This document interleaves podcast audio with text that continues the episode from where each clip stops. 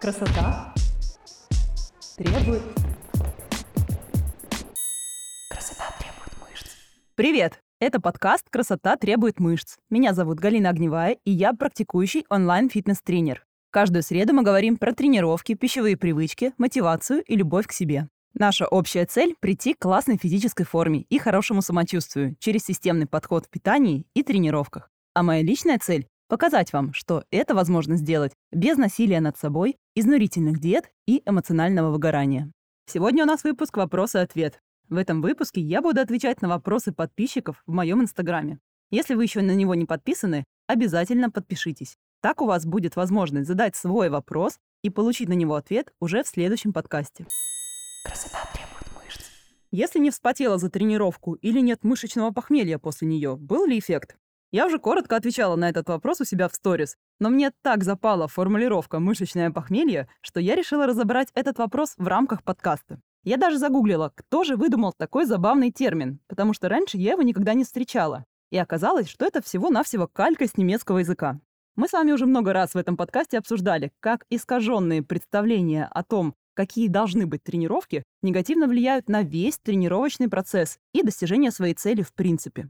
Давайте сначала разберем первую часть вопроса. Был ли эффект от тренировки, если я не вспотела? Миф о том, что убиваться каждый раз и пахать до муши в глазах и мокрой майки на каждой тренировке – это единственный способ качественно тренироваться для результата, и что вместе с потом выходит и жир, оказался крайне живуч. И даже несмотря на всю информацию вокруг, огромное количество фитнес-проектов и общий тренд общества на осознанность, я часто сталкиваюсь с тем, что у людей, соприкасающихся с тренировками по касательной, и тех, кто только ищет свой подход, как внедрить тренировки в свою жизнь, есть представление, что тренировки — это что-то между средневековыми пытками и каторгой в угольной шахте. Хотя это совсем не так. К счастью, вы слушаете этот выпуск, а значит, у меня будет возможность у кого-то из вас этот миф развеять.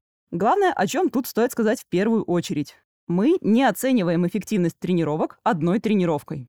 Эффективны или неэффективны наши действия можно оценить только в динамике. Если вы движетесь в направлении своей цели и видите прогресс в показателях, значит ваши действия эффективны. Потоотделение – это один из механизмов охлаждения тела и поддержания постоянства температуры. Усиленное потоотделение во время тренировки вообще ничего не говорит о качестве вашего тренировочного процесса. На потоотделение в первую очередь влияет не сила нагрузки, а состояние организма. Кто-то может сильно вспотеть и после обычной прогулки, а кто-то может отработать час в зале и при этом выглядеть так, как будто ничего не делал. При желании можно заставить пропотеть любого человека. Но это не означает, что тренировка была суперэффективной. Не говоря уже о том, что на потливость может влиять температура, влажность в тренажерном зале и даже одежда, в которой вы пришли. Эффективность тренировок не имеет никакого отношения к потоотделению и не определяется тем, что с вас сошло 3 ручья за час. Эффективная тренировка – это та, которая соответствует вашим целям. Если вы хотите стать рельефнее и накачать ягодичные, вам нужно поднимать тяжести. И если соблюдается прогрессия весов, и вы становитесь сильнее из раза в раз, то тогда можно делать вывод о том, что ваши действия эффективны. Вы можете не задыхаться и даже не потеть, но получать результаты. А уж с точки зрения потери жира, потоотделение и подавно не обязательное условие. Теперь давайте про мышечное похмелье, то есть про боль и крепатуру после тренировки. Был ли эффект от тренировки, если у меня ничего не болит? Для начала, что такое крепатура? Ее еще называют синдром отсроченной мышечной боли. То есть речь идет о болезненных ощущениях в мышцах после тренировки. Она обычно возникает через 24 часа после тренировки и достигает своего пика через 36 часов. Вы же замечали, что на следующий день мышцы болят, но через день становится еще хуже. Вот это оно. В каких случаях это бывает? Во-первых, если вы новичок и тренируетесь слишком редко. После практически любой непривычной физической нагрузки вы будете чувствовать себя как дерево каждый раз. Осложняется это еще и тем, что новички, насмотревшись на постоянных посетителей зала, начинают сразу же тренироваться так, как они. Естественно, тело в этом случае на утро вам просигнализирует, что не стоило делать 5 упражнений на одну мышечную группу, если вы до этого делали 0.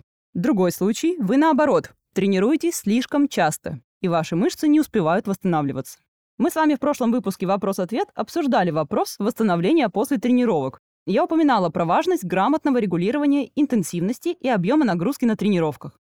В вопросе количества нагрузок слишком мало, плохо и неэффективно. А слишком много тоже плохо.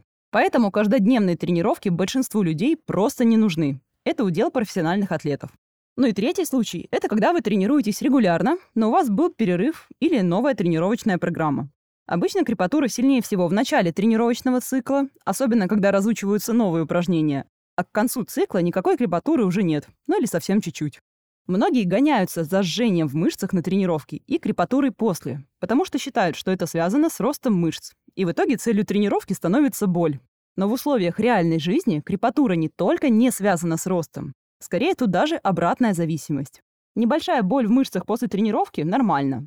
Но если вы каждый раз просыпаетесь по утрам, как после поля боя, это сигнал, что вы что-то делаете не так. По этому параметру могут быть индивидуальные различия. Многое зависит от конкретного человека и его генетических особенностей.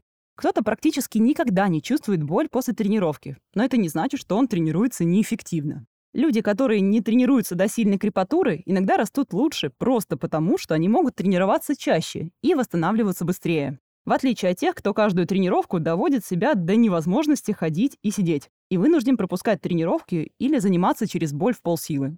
Так что гоняться за потливостью и мышечным похмельем – это мазохистская глупость. Целью ваших тренировок должен быть прогресс и рост, а не усталость и боль. Чтобы каждую тренировку вы становились сильнее, выносливее, более скоординированной к следующей. Красота требует мышц. Ямки и ушки на ягодицах. Силовая работа или многоповторная. Посоветуйте упражнения. Каждый раз, когда я вывешиваю окошко, всегда находится кто-то, кто спрашивает, что делать с провалами сбоку бедер, ушками на бедрах, ямками на ягодицах или попинами ушами. Последнее название я иногда встречаю даже у тренеров, от чего испытываю испанский стыд.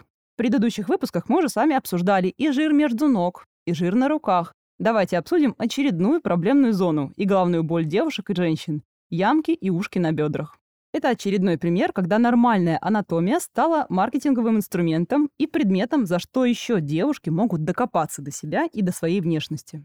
Впадины на бедрах сбоку, так называемые ушки, это нормальное явление, и их наличие объясняется особенностями строения таза, положением бедренных костей и мышц и расположением жира в области бедер. В нескольких предыдущих выпусках про ягодичные я рассказывала, что строение таза, место крепления мышц и сама форма ягодичных – это генетическая история.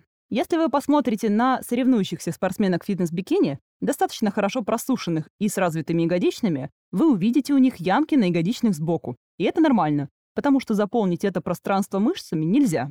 Тут важно понимать, что если вас беспокоят ушки на бедрах и впадины на ягодицах, то, скорее всего, вас беспокоит не строение таза, длина или крепление ягодичных мышц, а просто лишний жир в области бедер и небольшие ягодичные мышцы. И это тоже нормальная женская анатомия – иметь отложение жира по женскому типу, преимущественно в области талии и бедер. Внешний вид бедер определяется размером ягодичных мышц и процентом жира в организме. Если ягодичные развиты слабо, то жир будет как бы свисать и образовывать этот самый вид ушек или галифе. Кстати, сейчас буду бомбиться, потому что я стала очень часто встречать рилсы у девушек в спортивных костюмах, которые заявляют, что все ваши проблемные зоны – это у вас не жир, это отек. И начинаются советики про лимфодренажные прыжки, раскатки на валике и мече, самомассажи, мобилизации тазобедренного сустава и прочие вещи, которые красиво выглядят на видео в Инстаграме, но к эффективности решения этого вопроса не имеют никакого отношения. Да, вода в области бедер есть, как и в любой области вашего тела, где есть подкожно-жировая клетчатка. Особенно она становится заметна в период перед месячными, когда у вас меняется гормональный фон. Это нормально, и попа в это время выглядит слегка отечно у всех, у меня тоже. Но в последнее время прям много развелось историй, когда говорят, что во всем виноваты отеки и надо разгонять лимфу. И, естественно, вслед за этим дается один и тот же комплекс от отеков лежа на коврике, который, по-моему, просто копируется друг у друга. Я не скажу, что тот же МФР на роли совсем не имеет никаких положительных эффектов, но ушки сбоку бедер он вам точно не уберет. Аналогично от этого вам не помогут и массажи или обертывания. Послушайте мой гостевой выпуск с массажистом, где мы подробно про это говорили. Возвращаясь к упражнениям и режиму работы мышц, чтобы эти самые ушки на бедрах убрать. Не существует специальных тренировок или специальных упражнений от ушек на бедрах, просто потому что не существует упражнений, которые напрямую сжигали бы жир в какой-то области. Для роста этой самой мышцы нужна разная мышечная работа. Для сжигания жира и избавления от проблемных зон – дефицит калорий. Поэтому просто продолжайте тренироваться и следить, чтобы питание было сбалансированным. Если вы хотите красивые развитые ягодичные, делайте акцент в программе на тренировку бедер и ягодичных. А если чувствуете, что вам будет комфортнее с более низким процентом жира, проведите фазу дефицита, и вы увидите результат. У большинства моих клиенток с такой проблемой есть избыточный лишний вес. И за счет снижения процента жира сбоку становится эта самая линия бедер более ровной. Но мы никогда не фокусируемся на этом специально. Это просто закономерный результат изменения композиции тела. Кстати, у меня был один интересный кейс на эту тему. Как-то ко мне в работу пришла девушка, которая тоже описывала проблему ушек на бедрах. Но у нее и так уже был довольно низкий вес и низкий процент жира. Но она никак не могла избавиться от этих самых ушек. Мы пришли к ней к желаемому результату за счет того, что сначала набрали мышечную массу, а потом уже сделали небольшой дефицит калорий. Я помню, как она сильно боялась есть больше и что она наберет вес. Но в ее случае именно такая стратегия позволила перестать гонять туда-сюда эти несчастные 2 килограмма годами. А ушла она от меня в весе на несколько килограмм больше, чем пришла, но более сухая и рельефная, чем когда-либо. С идеальной попой, разумеется. Так что, девушки, тренируйтесь в удовольствие. Становитесь сильнее, выносливее и кайфуйте от процесса. Это позволит вам чувствовать себя на все сто и перестать вестись на убеждение, что ваши бедра имеют какие-то не такие очертания. А если вам нужна помощь в достижении результата самым коротким путем, жду вас у себя на видении. Вся необходимая информация про это есть в актуальном видении в Инстаграме. Красота требует мышц. Больше полугода считаю калории, стараюсь в БЖУ, тренируюсь нерегулярно. Но все равно изменения минимальные и опускаются руки. У других посмотришь, минус 30 за эти же полгода, без спорта. А у меня, дай бог, минус 5-8 килограмм. Вопрос такой, что делать и как не корить себя за это?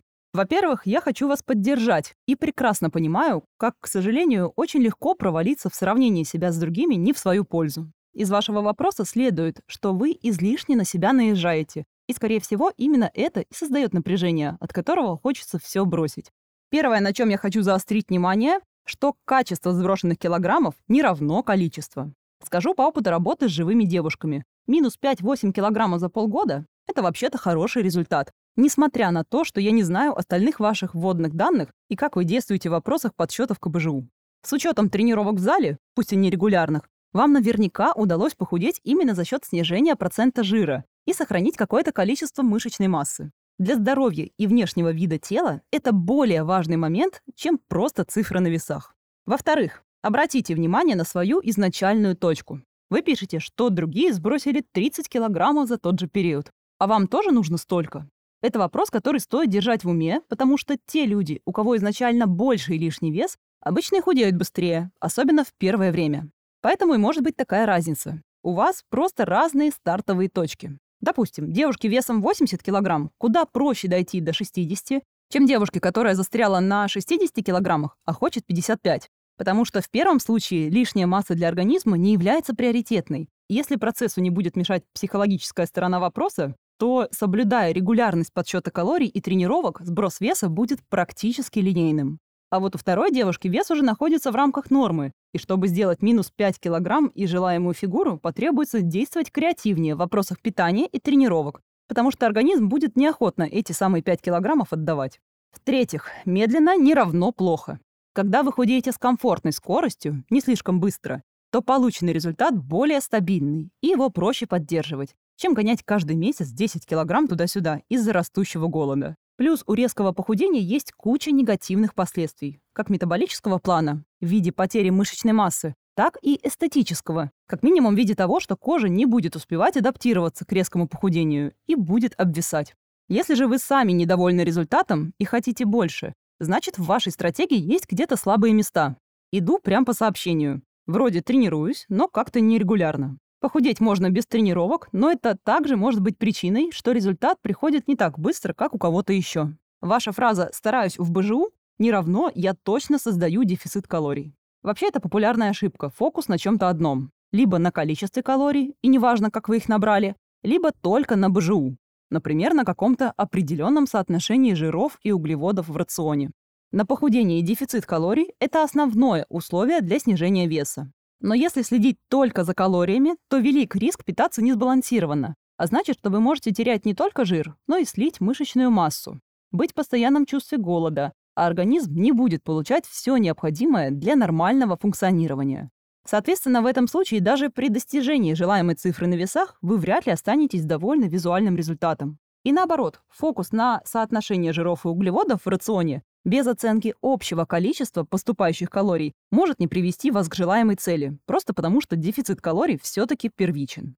Возвращаясь к ситуации в вопросе. Обратите внимание на то, что именно вы делаете в зале и как выстроено ваше питание. Создаете ли вы нужный дефицит калорий, соблюдается ли баланс БЖУ на самом деле, и скорректируйте это. Если вы хотите предсказуемый, стабильный результат, то работать нужно по всем направлениям и не пускать на самотек то, что напрямую на него влияет. И, наконец, держите фокус на себе, а не на других. У нас у всех разные стартовые точки, разные жизненные обстоятельства, разные запросы и разные возможности. Ищите, как поддерживать себя, как действовать именно в вашей ситуации. Дайте себе больше времени и запаситесь терпением. Вы уже сделали хороший результат, и я не вижу причин останавливаться. И на этом мы заканчиваем сегодняшний выпуск. Большое спасибо, что дослушали его до конца. Подписывайтесь и оставляйте ваши комментарии. Ваша обратная связь поможет мне делать выпуски еще интереснее и информативнее. А еще мне очень приятно, когда вы меня репостите и задаете вопросы. Не забывайте про мою страницу в Инстаграме и телеграм-канал «Огневая печет булки». Там вы сможете больше узнать обо мне и моем подходе, а также задать вопрос и получить ответ. А самые частые вопросы я буду разбирать в эфире подкаста. Все ссылки в описании к выпуску. Услышимся с вами в следующем выпуске уже через неделю. И помните, что красивое тело требует не жертв, а любви к себе и немножечко дисциплины. Пока. Красота требует